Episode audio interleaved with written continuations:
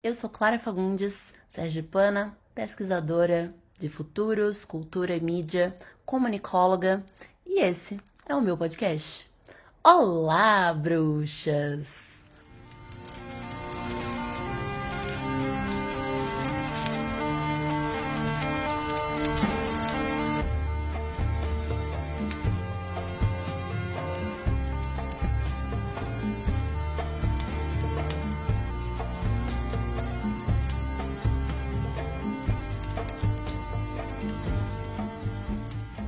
Olá, bruxas! E olá, Paula! Seja muito bem-vinda à terceira temporada do Olá Bruxas.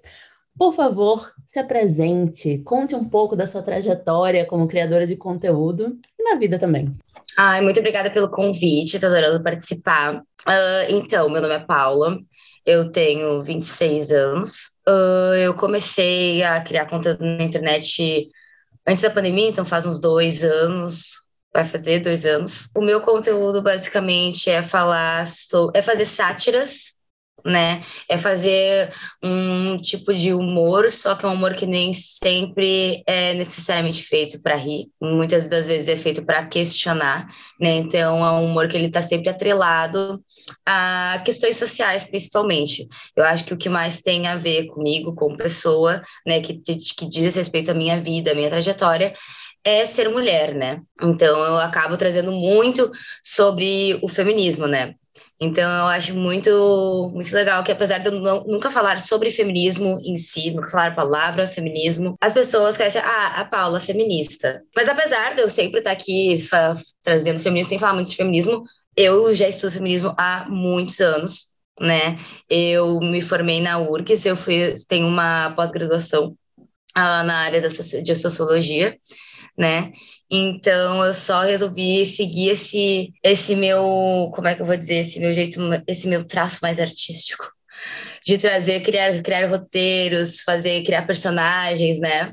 Acho que funciona muito bem para o meu público, é algo que eu gosto muito de fazer e é, é algo que eu levo como meu trabalho hoje em dia, né? Nossa, Paula, eu acho que essa foi um, uma trajetória assim muito comum a alguns criadores de conteúdo, principalmente conteúdos é, de transformação social, de educação, né? Que chegou ali na pandemia e parece que a gente estava precisando de outras coisas. A gente estava uhum. cansado da vida perfeita, porque a nossa vida estava muito longe de, de ser uhum. perfeita. E aí, vários criadores que tinham outras histórias para contar, né? Outros posicionamentos bombaram nesse período. E aí você falou sobre humor, eu acho o humor muito poderoso, não é a coisa que eu mais utilizo na, na minha criação de conteúdo, porque eu sou mais é, quadradinha ali do conteúdo acadêmico, mas eu admiro muito, muito quando o, o humor vem para transformar. Quais são suas referências de, de humor que de gente fazendo coisa massa com humor? Então, uh, eu vou te dizer que eu, antes de começar a fazer conteúdo na internet, primeiro, eu, quando eu comecei, eu não comecei fazendo humor, tá? Eu comecei falando sério, assim, bem, né? Uh, conversando com a câmera, abordando tópicos específicos. Eu lembro, sim, hum. eram tópicos meio, tipo, de análise de um tema, né? Que tava rolando. Isso. Aí o que aconteceu? Aí uh, eu recebia muitas mensagens absurdas, então eu resolvi fazer um vídeo em específico, que ia ser só aquele vídeo, que ia ele ser irônico, ia ser uma sátira, com que as pessoas falavam, né, para mim. E acabou viralizando muito mais do que os outros. E eu percebi que as pessoas tiveram uma tendência a não me tacar tanto hate, né? A tendência de parar e, e ficar, não sair do vídeo imediatamente, não odiar imediatamente, né? Então eu comecei a testar novos formatos sempre relacionando com um pouco do humor ou às vezes só uma, uma, uma um diálogo um pouco irônico, sabe? E acabou dando muito certo. Mas antes disso, eu nunca fui uma pessoa que consumiu muito conteúdo na internet. Eu, eu brinco com o com meu namorado diz, eu, eu, era, eu era super low profile. Eu não postava nada, nunca. Nunca na minha vida imaginei que eu ia estar postando coisa na internet para todo mundo, sabe? Então eu nunca fui muito de consumir. O que eu uh, acho que tem como algo referência nos meus vídeos é muito o vídeo do Porta dos Fundos, tem uma criadora de conteúdo que ela também surgiu muito perto do de quando eu comecei também, que é, é a De Maravilha. sabe? Deve conhecer. Nossa, eu amo. Eu, eu, eu, amo o humor dela. Eu acho que foi assim, ó. Quando eu tava, quando eu tava fazendo meus vídeos mais sério, eu li os vídeos dela e eu pensei, mano, é, é isso, sabe?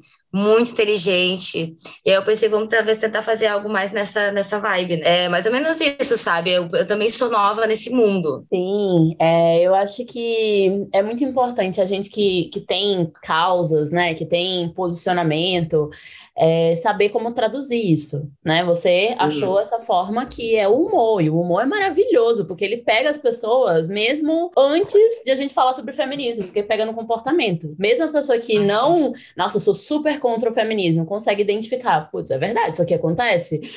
essa essa hum. situação aqui acontece. É a lógica também que eu faço na análise pop, que é tipo trazer BBB, trazer coisa que tá rolando ali no momento, que é a mesma coisa. Ao invés de apontar o dedo para uma coisa que eu vejo errada na sociedade, eu vou lá e dou um exemplo de alguma coisa que está acontecendo no BBB, né? Tipo, ah, isso aqui tá rolando no BBB.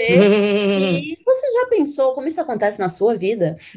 É essa lógica uhum. de trazer o, o público para conversa, né? Eu sei que a sua trajetória é ali de dois anos e eu entendi esse essa conexão entre o, a sua a sociologia, o feminismo e a, os vídeos irônicos, né? Mas quais você acha que foram tipo os grandes acertos e os maiores erros que você fez nesse nesse caminho de lá para cá? Então a gente vai aprendendo a lidar com as coisas, porque assim tudo tem seu lado bom e seu lado ruim. Então quando eu comecei a fazer esse conteúdo na internet, eu comecei a tomar muito hate. Inicialmente era um hate muito assim de, de pessoas que eram de feministas em geral. Até que eu comecei a quando eu fui vendo que as pessoas, as pessoas, né, que o meu público estava concordando comigo, eu comecei a postar, postar, postar e postar sobre muitas coisas. E às vezes sobre coisas que talvez eu não tivesse nem tanto domínio sobre. Então eu acabei sim já falando coisas que eu não sabia muito sobre e isso teve um teve, gerou um impacto negativo para o meu público e para mim, porque para mim eu me descredibilizei no que eu estava fazendo e talvez acabei confundindo muita gente com coisas que não, né, que eu não tinha propriedade para falar. Então, acho que um pouco antes de eu, de eu começar a vir mais para o humor, eu também já comecei a perceber que eu estava me colocando num lugar em que as pessoas também estavam me colocando, era meio que um ciclo, porque eu era uma pessoa que estava falando a minha opinião sobre coisas que eu penso. E aí as pessoas estavam me perguntando coisas sobre feminismo. E aí eu comecei em determinado momento a responder sobre feminismo, sendo que eu não sou professora de feminismo, esse não é o meu local. Então, o que eu posso falar é sobre a minha experiência, sobre a minha perspectiva, sobre o que eu entendo de feminismo. Então, eu comecei a desconstruir essa, essa, essa imagem, sabe? Parei de falar diretamente com a câmera, assim, nesse modo, sabe? Parei de trazer os tópicos específicos. Eu pensei, não, vou retratar o quê? Comportamentos, que dentro disse, não é? O feminismo. Podem ter relação com o feminismo, claro, com certeza. Afinal, é sobre a minha vida. A minha vida, eu sou uma mulher, então consequentemente vai acabar tendo uma, uma relação. Mas me tirando desse pedestal, sabe? Porque eu não, não, não mereço estar ali, que tem pessoas muito capacitadas para estarem ali, que eu posso compartilhar no meu perfil, ao invés de eu trazer isso para mim, né? Porque não, não faz nenhum sentido. Então eu acho que o meu maior erro foi esse de ir pelo calor do momento e, me, e acabar indo para um lugar em que era de muita responsabilidade do qual eu não, não tinha, entendeu? E os maiores acertos foi, acho que, perceber isso logo, porque não, não durou muito tempo, né? Foi alguns quatro, três, quatro meses que daí eu já comecei a ficar, não, não, não, não é bem assim, né? E comecei a uh, ir para esse lado do humor que eu acabei também descobrindo coisas muito interessantes. Uh, muitas pessoas uh, comentam nos meus vídeos, não sei, não sei se é bom ou ruim, mas eu tento achar que é bom tá? Assim, ah, eu não gosto dela, mas eu achei muito legal esse vídeo. Ah, eu não gosto dela, mas, mas eu pensei, mas realmente faz sentido o que ela tá falando, sabe? Então eu acho que eu consigo, tô conseguindo captar até o, a atenção de pessoas que, como dizem, não gostam de mim. para não gostar de ti, basta de ser feminista, né? A pessoa não precisa nem falar nada, a pessoa não precisa nem saber o que tu quer dizer, né? Ela só não vai gostar de ti porque tu é feminista. Nossa, demais, demais. Aqui no, no Olá Bruxas, lá, lá no Instagram, eu defino isso como ativismo de ponte, que é o ativismo que fica no meio do caminho, né? É, hum. Que tá ali traduzindo para os indecisos, para os que acham que feminismo é um grande exagero, para os que acham que não tem nenhuma necessidade, ai, ah, não sei para que isso. E aí pessoas como você, como eu, como a Demara, ficam ali uhum. no meio falando: bora, galera, vamos, uhum. vamos conversar sobre isso, vamos uhum. é, expandir aí o que você está achando que é feminismo, né? E, claro, existem, uh, existe toda uma, uma nuance de como que a gente vai falar sobre a nossa vivência, até porque cada um de nós vai ter uma vivência diferente.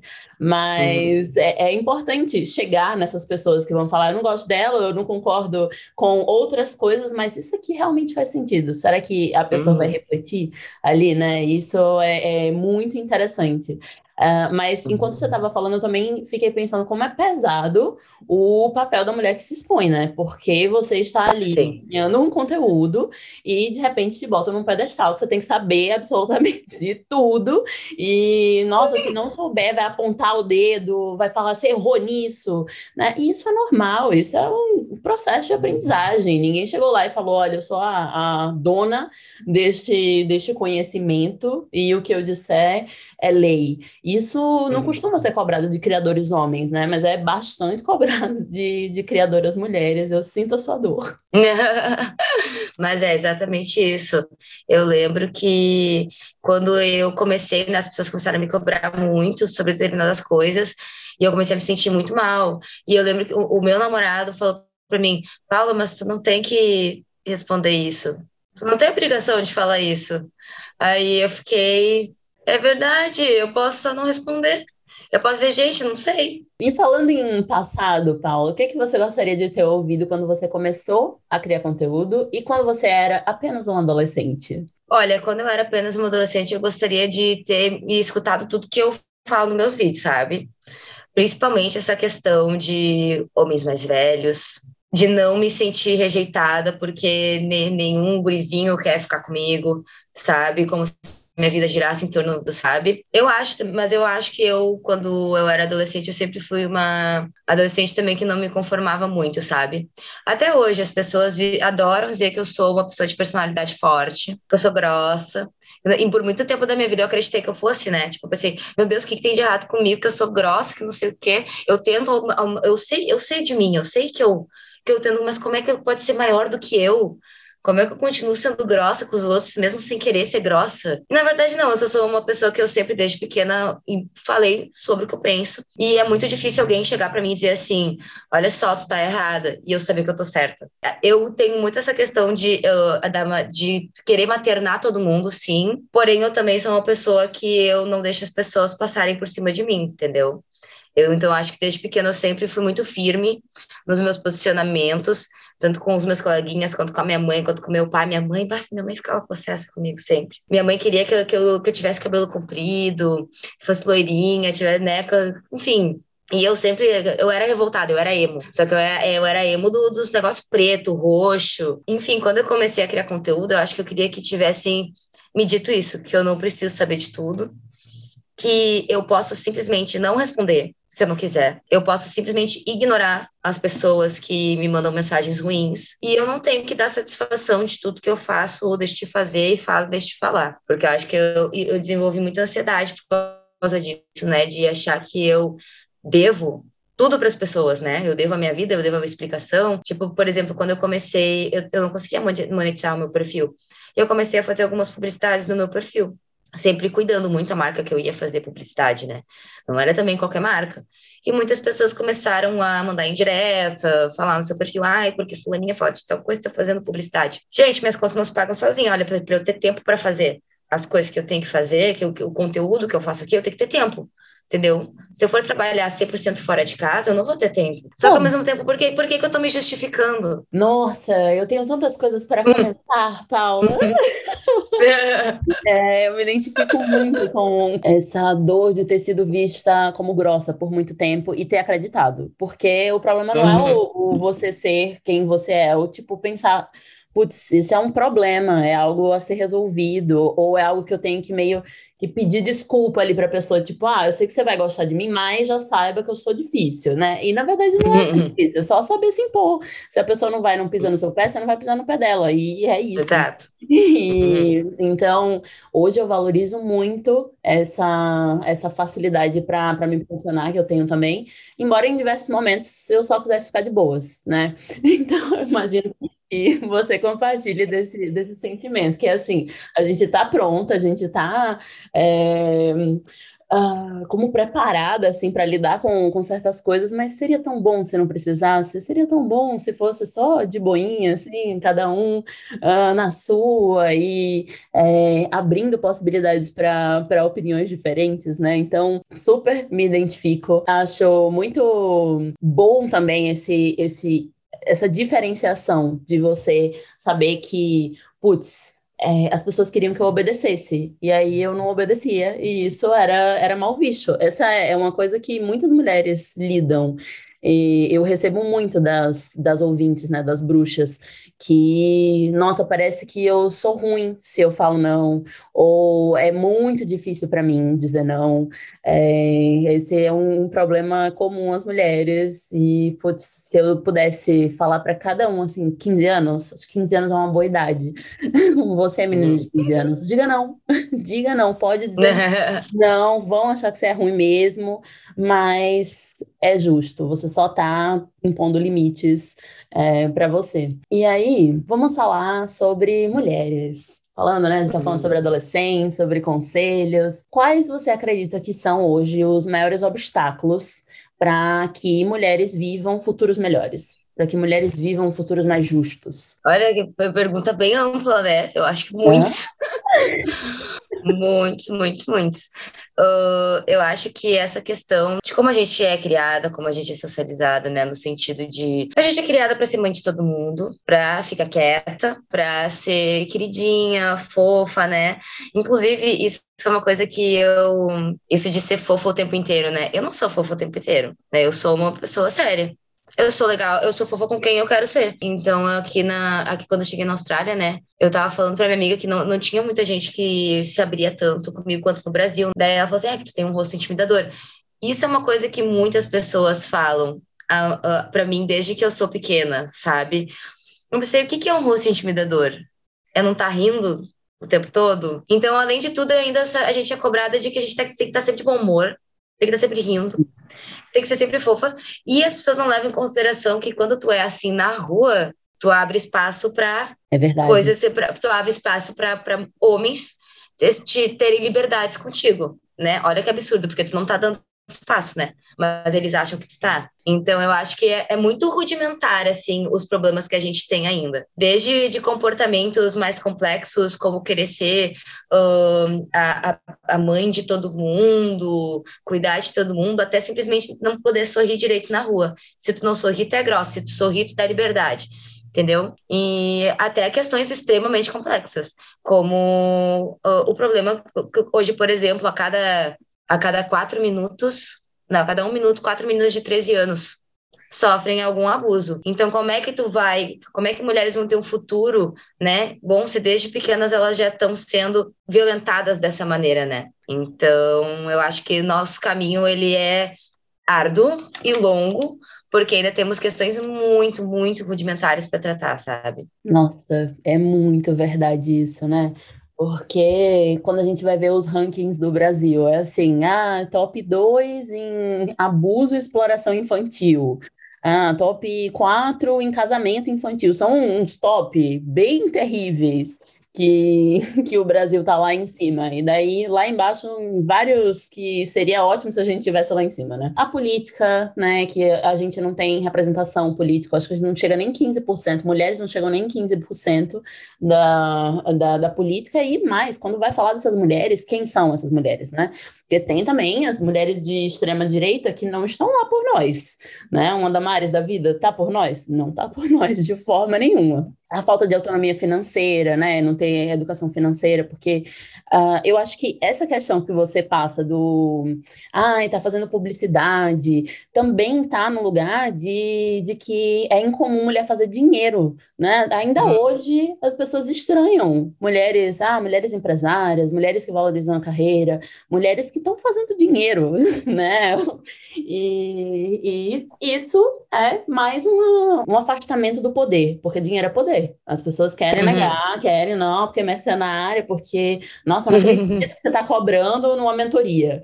É, é, uhum. Há algum tempo, algum tempo eu, eu, anunciei a minha primeira e até então única turma de mentoria em grupo, e me veio uma mulher dizer que eu deveria fazer de graça. Eu fiquei assim, moça, não. Nós foi durar três meses, tem diversas entregas, é método que eu desenvolvi como pesquisadora, daí eu tenho que fazer de graça. Você chegaria num médico para dizer, olha, você tem que fazer essa cirurgia de graça tá certo? Isso deveria estar acessível para mais pessoas, então você faça essa cirurgia de graça. É, ou num engenheiro, né? Construa esse prédio aqui de graça. Por que, que o trabalho da mulher é tão mais questionado, né? Deve, ah, tem que ser mais baratinho, tem que ser. Tem que ser acessível. Mais acessível, exato, recatado. É, inclusive, eu já vi, assim, situações em que a pessoa indica uma mulher e um homem, e daí com a mulher ela fala, pode negociar, porque ela faz, é, ela faz desconto e tal. Então, o homem é porque ele é muito bom, e daí a mulher é porque você pode explorar, né, esse trabalho. Não, e eu nunca vi uh, ninguém reclamando de, do, do, desses homens coaches, né? Esses homens coaches pois fazem é. Milhares de reais, coach de relacionamento, coach de sei lá das coisas. E só estão falando a abobrinha misógina da cabeça deles. E são milionários. É Aí a gente vai lá, faz conteúdo bacana no nosso tempo, porque demanda muito tempo para fazer esse tipo de conteúdo. E aí tu. E não, e tu não tá. Às vezes tu não tá é, na, na, verdade, tu não está cobrando nem caro das pessoas. Não é como se tu estivesse fazendo um curso de 3 mil reais, sabe? Ai, não, olha. Nossa, é muito verdade isso. Quando eu comecei a, a, a, fazer publi, eu também passei pela mesma situação, que é tipo assim, feminista e fazendo publicidade. E eu me lembro que eu fiquei, sim, mas feminista também paga conta, feminista também é, mora numa casa que tem um condomínio, que tem luz, que tem, né? Feminista também quer sair para comer. Você não gosta? Eu também gosto, entendeu? E, infelizmente, ficar criando conteúdo, ainda mais criando conteúdo nesse ritmo, que não é uma coisa, não é um hobby, né? Não é uma coisa que, ah, uma vez por semana faz um, um conteúdinho lá. Não, é algo que está na minha agenda, né? Que tá. É, eu, eu vi uma entrevista sua em que você falava, tipo, ah, tem um dia na semana que eu paro, vou fazer roteiro. E é isso, não, esse, esse tempo do roteiro é o tempo que você não está trabalhando em outro lugar, porque isso é trabalho, né? E, e as pessoas não, não conseguem associar, elas acham que é o mesmo trabalho, por exemplo, de fazer um vídeo, é o story dela que ela tá, sei lá, dando um bom dia. Não é a mesma coisa. Sim. Não é a mesma coisa, porque tem toda uma construção ali inclusive, a responsabilidade de como isso vai chegar nas pessoas, né? E... Sim, de tanto que agora eu, eu saí, eu viajei, faz um mês que eu tô aqui. Faz um mês que eu não posto? Porque eu não consigo. Eu não, eu não é simplesmente pegar minha câmera e falar qualquer coisa. Eu também não quero só fazer esse conteúdo que não faz sentido, entendeu? Para as pessoas que me seguem.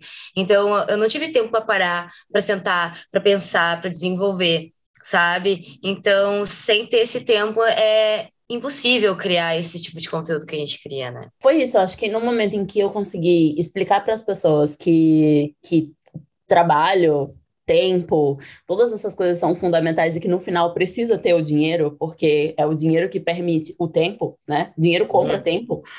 É, eu acho que praticamente desapareceu essa, essa grande questão da publi, mas no início, no início a pessoa acha estranho. Eu até entendo, né? Porque parece que é, ah, você sempre fez sem sem é, publi e agora de repente tem publi. E, e a real é que essa é a forma de não estar tá cobrando de você, né?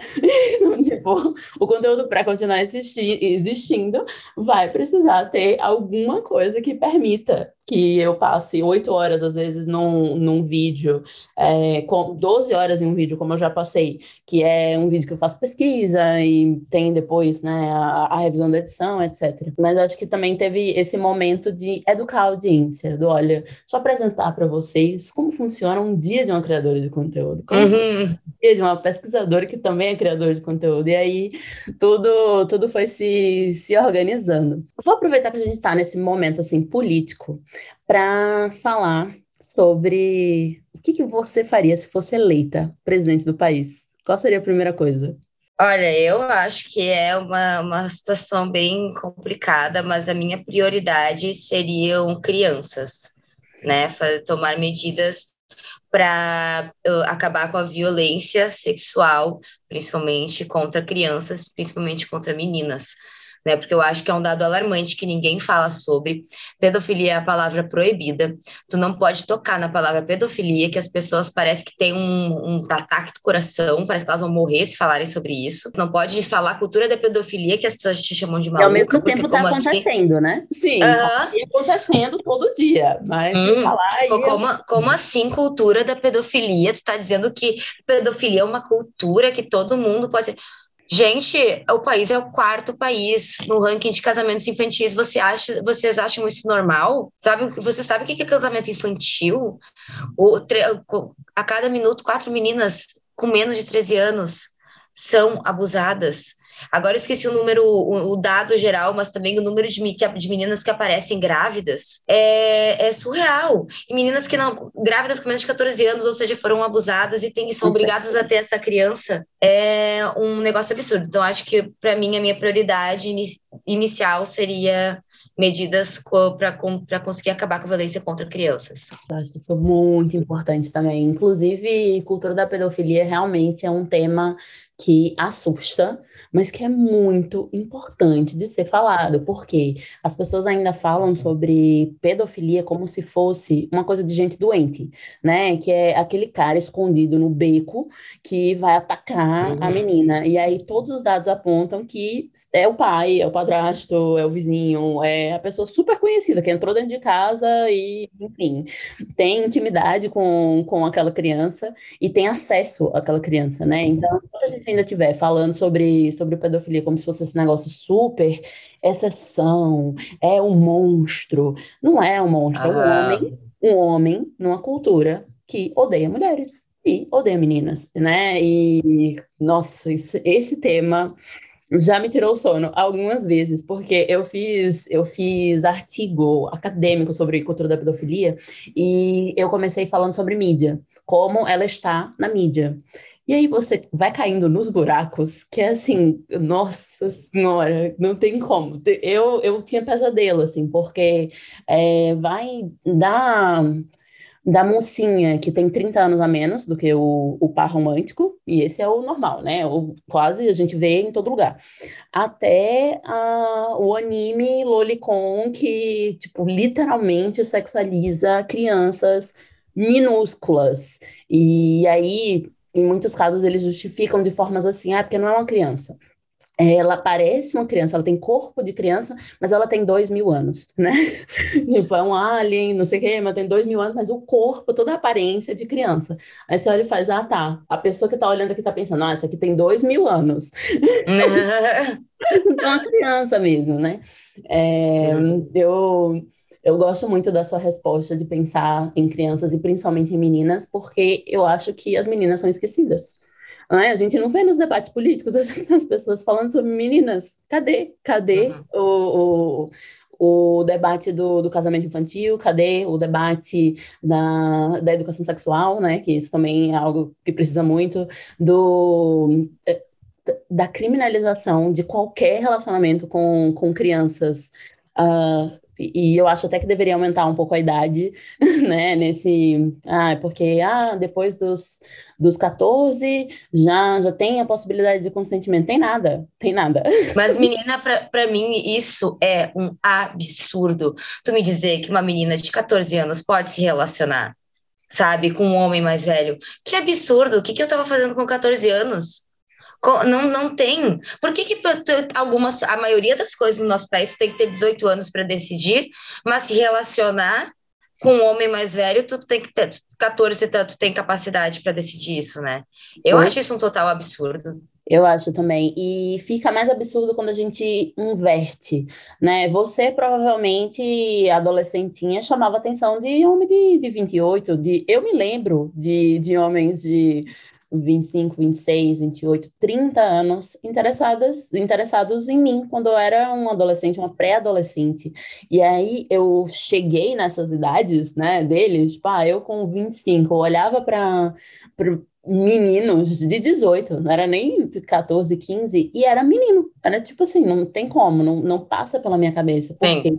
a minha formação de como mulher não não exige esse desequilíbrio de poder né? Que é muito sobre poder. Ah, eu vou ficar com a novinha, porque a novinha ela vai ser manipulável, ela é, vai ter menos dinheiro do que eu, ela vai ter menos liberdade do que eu, ela vai ter menos bagagem, então eu vou poder mentir e só, né? E pra gente, a gente não tem essa, essa questão. Sim, e eu sempre que eu trago essa questão, eu trago muito isso no meu perfil, né? Porque eu, eu bato nessa tecla, porque para mim é o, o mais absurdo, né? Quem é que tá ali? Eu tô aqui para falar por mim, né? Quem é que está aqui para falar por meninas, né?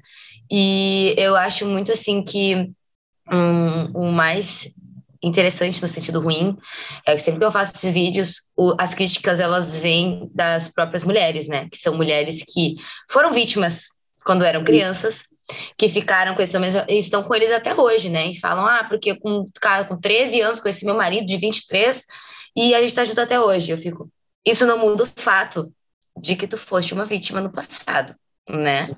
Não muda o fato. Tu pode estar feliz hoje com ele, eu acredito, tudo bem. Porém, no passado, tu tinha 13 anos, ele 23, tu realmente acha que isso foi normal? Algo correto? E a, e a maioria acha, né? A maioria acha, porque esses são os meus vídeos que mais tem gente reclamando, né? Que mais tem opiniões controversas, assim, né? Que é quando eu falo sobre relacionamento de meninas menores de idade. Ah, porque elas vêm, as, as meninas menores de idade que foram manipuladas quando eram, quando eram mais novas. É, eu acho que a minha. A, a pior trend que o TikTok já teve foi aquela do. Ah, eu queria ter te conhecido antes. É, e aí era uh, um casal e falava, ai, nossa, ele, eu queria ter te conhecido antes. E aí mostra uma foto dela, tipo, bebê, e o cara adulto, e eu ficava assim, ai, meu Deus do céu, será que você não vê o quanto isso aqui é bizarro, que você era um bebê, ou que você era uma criancinha, e esse homem já estava na faculdade, ou esse homem já estava trabalhando, é sério? Uhum. É, eu acho que foi um, um alguém que não acredita na cultura da pedofilia e vê uma trend dessa e não consegue ver a estranheza realmente fica muito difícil, porque eu não consigo pensar num exemplo mais claro e mais naturalizado, Sim. né? Além de, de todas as sexualizações mesmo de, de meninas. Enfim, vamos, vamos voltar, vamos sair desse, desse tema que está difícil, é. né? É muito difícil, a gente vai falando, uhum. a gente vai tentando transformar uh, as coisas. Eu acho que na, na minha audiência, pelo menos, elas já estão treinadas, elas já vêm uhum. apontando, assim, olha, olha isso aqui, tá muito estranho. Você não acha estranho? Quando uhum. vem um casal de novela que é, sei lá, Angel, que é uma, uma menina quase adolescente e um homem de 40 anos, elas já falam, você não acha estranho? Sim, acho estranho. Realmente é estranho. e... É. É, falando sobre essas críticas que você, você recebe, não só nesses vídeos, mas em outros, como você lida hoje com as críticas? Ah, eu não leio né? Não leio. Antigamente eu lia e eu me estressava muito, entendeu? Só me trazia estresse. Porque assim, eu não ia mudar a opinião dessa pessoa. Assim, ó, eu trouxe o meu ponto de vista, tá? E a pessoa que tá ali, que tá a ponto de estar tá me xingando, ela não quer discutir sobre isso. Ela só quer me xingar, entendeu? Então eu não vou perder meu tempo, né? Eu não, não, não respondo mais, não leio mais, né? Uh, tem uma pessoa que lê meus comentários para mim, né? Até porque eu não, não, não consigo, senão se, se eu pego para ler, eu vou querer responder, entendeu? Aí e eu não, eu não consigo, então eu prefiro não vou, não vou ver. Se tiver alguma coisa que dá, que realmente precisa, assim, aí tu me fala, né? Mas eu sempre o que, que eu faço? Eu dou uma lida nos comentários logo que eu posto o vídeo, porque quando eu posto o vídeo, ele vai mais para os meus. Hum. Ele, é, ele vai mais para os meus seguidores. E, tipo assim, eu quero responder quem me segue, né? As pessoas eu quero responder. Então, eu dou uma olhada logo que eu faço o vídeo, eu espero ali uma hora, fico vendo os comentários, respondo, né? Uh, e aí depois não, não abro mais. Porque se eu for abrir, daí já vai começar a ter aqueles, aqueles comentários que são o esgoto dos comentários, sabe? Então daí eu não falo mais. Nossa, Paula, eu estou. Eu entendo demais. Eu também, eu sempre é. falo assim, ó, no, na primeira hora eu tô lá porque eu uhum. sei que vai chegar para o meu público, vai chegar uhum. para as bruxas, para as que sempre estão lá, que eu já sei até o rosto, uhum. já sei até o arroba, mas depois de uma hora já começa a ser o resultado de compartilhamento, e daí o compartilhamento uhum. sai da sua bolha, né, e é isso, e vem gente maravilhosa, claro, mas também vem o esgoto do esgoto, e isso quando não cai num explorar da vida, num, numa tag, assim, que realmente pode vir de tudo, Os comentários. Qual foi o pior comentário que você já recebeu? Assim, um que você lembra que tenha sido tão absurdo que você ficou, o quê? O quê? Me, menina, não tem como isso. Tem tantos. Tinha até uma época no meu perfil que eu fazia o, uma vez por semana os stories dos comentários absurdos, assim, né? Que eu compartilhava os comentários, que era uma coisa que eu não conseguia nem. Eu nem sabia o que responder. Isso é um absurdo.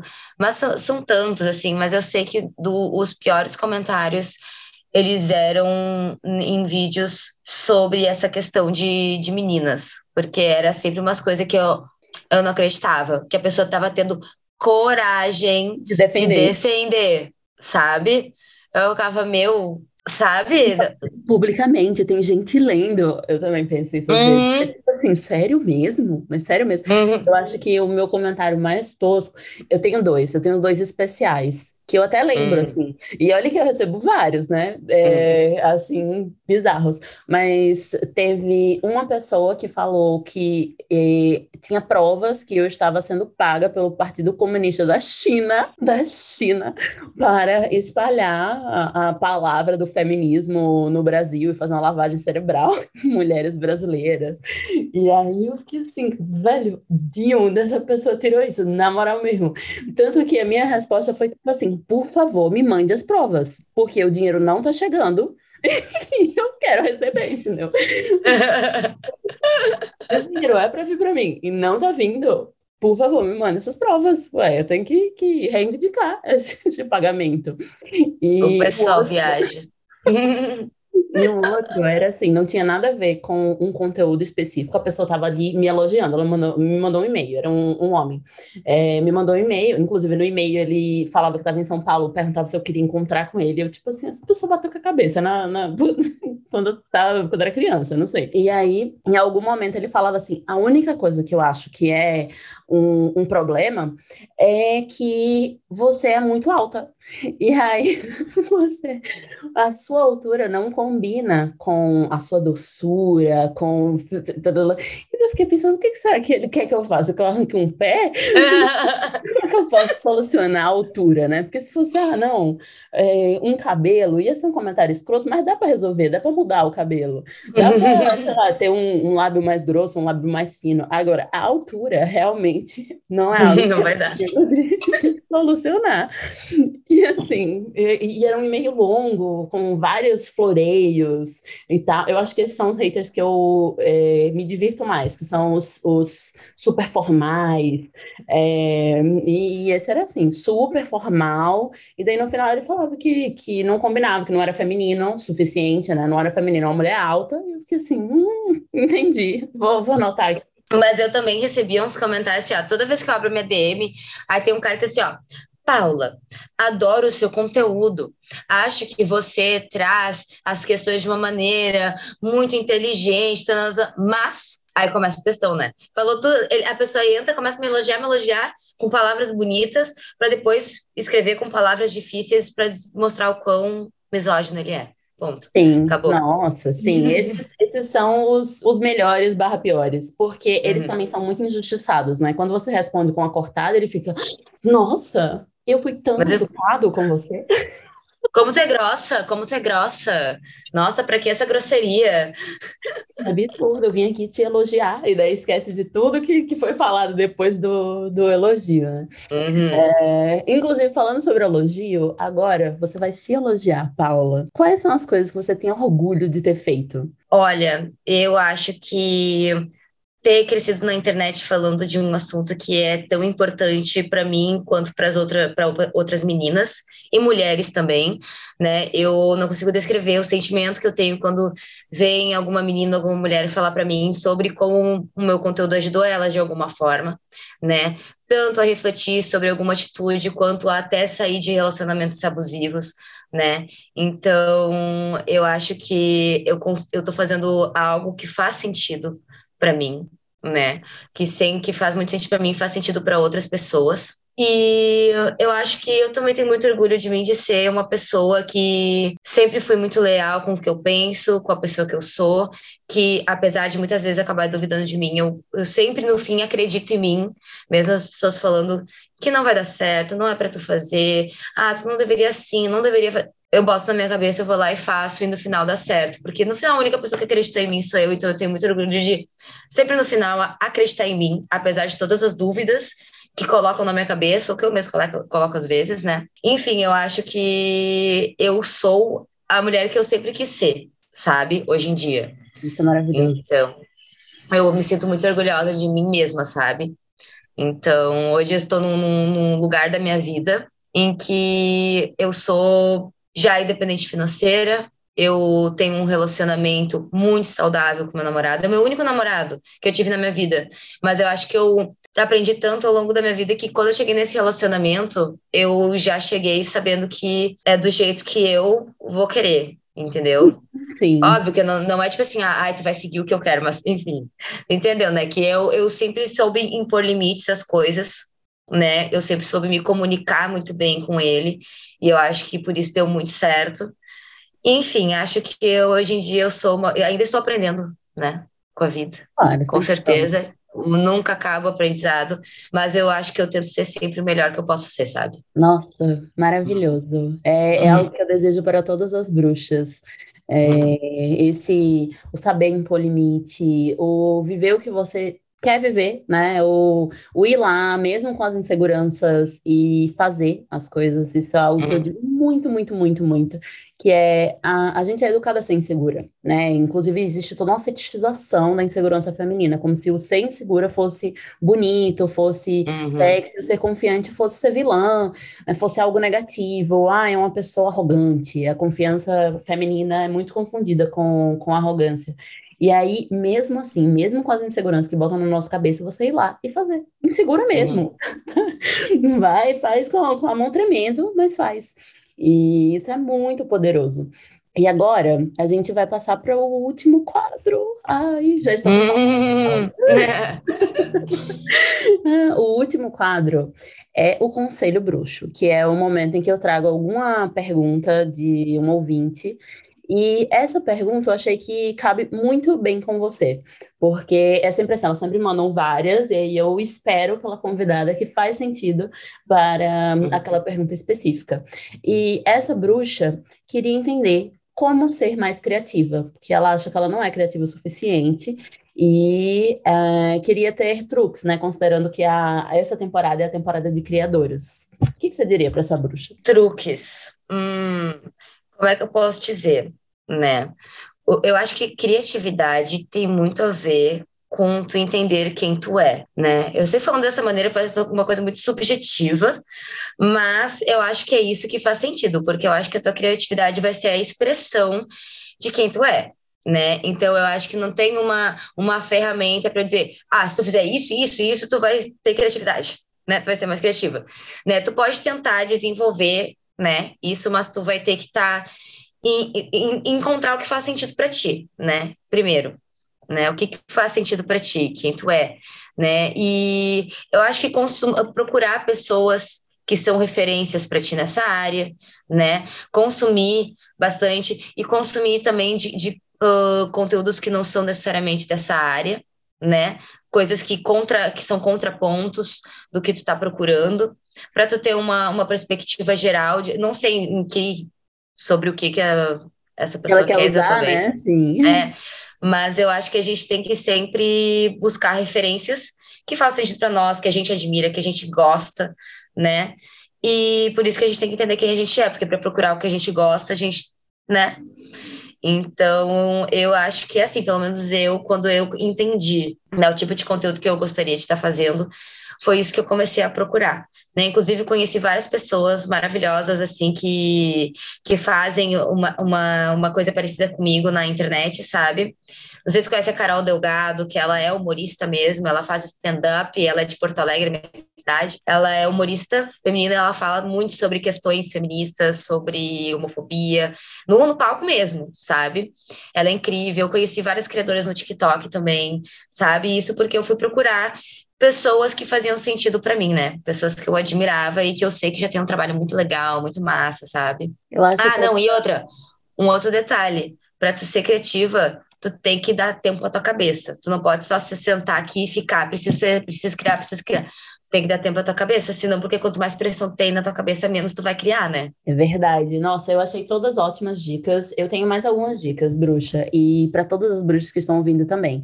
Eu acho que a primeira coisa que eu diria é começar a consumir criticamente. O que é criticamente? É quando você chega, vê um vídeo, ou um livro, ou alguma coisa que você gostou, ao invés de tipo, nossa, gostei, é porque eu gostei. O que que tem exatamente aqui que me chamou a atenção? Porque daí você vai juntando esses padrões do, olha, eu gosto de conteúdos em texto, eu gosto de conteúdos é, mais humorísticos, eu gosto de conteúdos sobre temas específicos. Você consegue ter uma, uma noção maior da sua, das suas referências, de onde vão essas referências e até do que você não gostou. Eu, eu aprendo muito com as coisas que eu não gosto. Então, um livro, um vídeo que, nossa, eu não gostei disso. Eu sempre vou perguntar, o que eu não gostei? Eu não gostei da opinião, eu não gostei do formato, eu não gostei da música de fundo, da edição, do, do, do ritmo tem algo aqui que eu não gostei, eu não quero fazer nos meus conteúdos. Né? Então, essa, esse é um aprendizado como criadora e também como pesquisadora, porque quando eu estou lendo um artigo, tem alguns artigos que eu penso, isso aqui é impossível chegar até o fim, tá intolerável essa escrita. E aí eu começo a entender o que me afasta daquele, daquele artigo também, para eu nunca fazer a mesma coisa. É, a próxima coisa que eu super diria é ter um momento reservado semanalmente, simplesmente para buscar referência, simplesmente para ir lá assistir gente nova, buscar música nova, buscar coisas novas, e isso tá na sua agendinha, não ser algo que você tá fazendo ali, tipo, só descendo o feed e de forma inconsciente quase, né? Não, se é algo que você se prepara. Agora eu vou buscar referências de gente fazendo coisas massa que, que eu acho incríveis. Uh, aprender algo novo, ir para outro meio. Uh, Paula falou isso também, eu acho que é muito interessante porque sai do plágio. Às vezes as pessoas confundem, né, a criação, a inspiração com imitação mesmo, com colágio, que é quando a pessoa vai lá e copia de um mesmo de um mesmo nicho, de um mesmo formato e só vai lá bota outro nome. Isso não é inspiração. Inspiração sou eu, como pesquisadora, ver uma cozinheira falando sobre alguma receita e eu pensar, putz, isso aqui, esse formato pode ser interessante para mim, falando sobre outra coisa completamente diferente. Isso é inspiração. Agora, eu chegar e pegar um conteúdo de alguém que cria algo parecido e pensar, eu vou falar exatamente sobre esse tema nesse formato porque eu gostei desse, desse conteúdo, então compartilha, entendeu? não, não, não, não vai fazer exatamente a mesma coisa. Paulo tá aqui balançando a cabeça, sim, sim, é verdade. Mas, menina, isso de copiar vídeo, ai, eu fico chocada com a cara de pau das pessoas, sabe? Tem gente que copia na cara dura, tem gente que já copiou vários vídeos meus na cara dura. E o pior, de ter gente indo no vídeo dessas pessoas e, diz, e dizer que eu tô copiando a pessoa. Tu acredita? Ai, ah, eu fico, eu fico possessa, porque muitas vezes as pessoas têm mais seguidores, né? E hum. aí as pessoas vão lá dizer que eu, por eu ser menor, estou copiando a fulaninha de tal né? Nossa, eu passo muito por isso também. E outra coisa que eu uhum. passo muito é a pessoa só mudar o formato, mas usar as mesmas uhum. palavras, etc. Principalmente porque eu crio muito conteúdo escrito. Daí a pessoa uhum. vai lá e cria um vídeo que o meu roteiro é o, o roteiro é o meu, o meu carrossel, por exemplo. Uhum. E daí é um vídeo, mas em nenhum lugar está lá o, a, a referência de quem fez aquele roteiro de vídeo, sabe? Eu, uhum. eu super entendo esse, esse processo. Então, quando eu vou falar sobre criatividade, eu sempre lembro para a pessoa que existe um, algo que é muito importante, que é a inspiração, mas a diferença grande entre inspiração e plágio. Né? Sim. E eu acho que respondemos bem, respondemos bem essa, essa bruxa com várias dicas. Uhum. E se as bruxas que estão ouvindo tiverem mais dicas sobre criatividade, estaremos prontíssimas para ouvir também. Mandem lá no arroba Bruxas. E o episódio termina por aqui. Muito Oh. obrigada, Paula. Foi maravilhoso. Pensar que cada um tá, tá em um horário completamente diferente. O Paulo tá de manhã, eu tô tarde da noite, e a gente conseguiu se conectar para conversar aqui. Eu acho esses encontros muito maravilhosos que a, a internet permite que a gente faça, né? Uhum. Muito obrigada pelo convite, eu amei participar, né? Adorei essa conversa, acho que foi muito dinâmica, gostei de te conhecer melhor também, eu já te sigo, ó, há muito tempo. Antes de eu, de eu fazer os conteúdos, eu já te seguia, tá? Então, fiquei muito feliz, eu nem tinha visto que tu tava me seguindo, eu só, eu fiquei tipo, quê? Clara, você tá me mandando mensagem? Como assim? Maravilhoso. Inclusive, quero mandar um, um beijo para para minha social media, que é Bárbara, que foi a pessoa que entrou em contato com você primeiro, assim, Uhum. porque a, a gente estava fazendo a, a seleção das, das criadoras, que é tipo, gente massa. Eu quero gente Uhum. massa que, que crie conteúdo. E, e aí, ela já tinha me mandado os, os seus vídeos, algumas vezes eu seguia no TikTok. E aí, quando eu vi no Instagram, eu falei, ah, menina, é muito mais fácil no Instagram, porque eu não uso tanto TikTok. Uhum. Então, maravilhoso. Estou muito feliz com, com essa conexão. Eu espero que a gente se encontre outras vezes para outras, outras intersecções no nosso trabalho. Eu espero que sim, é isso. Então, muito obrigada. Amei participar e beijo, bruxas. E até mais. Beijos, bruxas. Estarei com você na próxima sexta.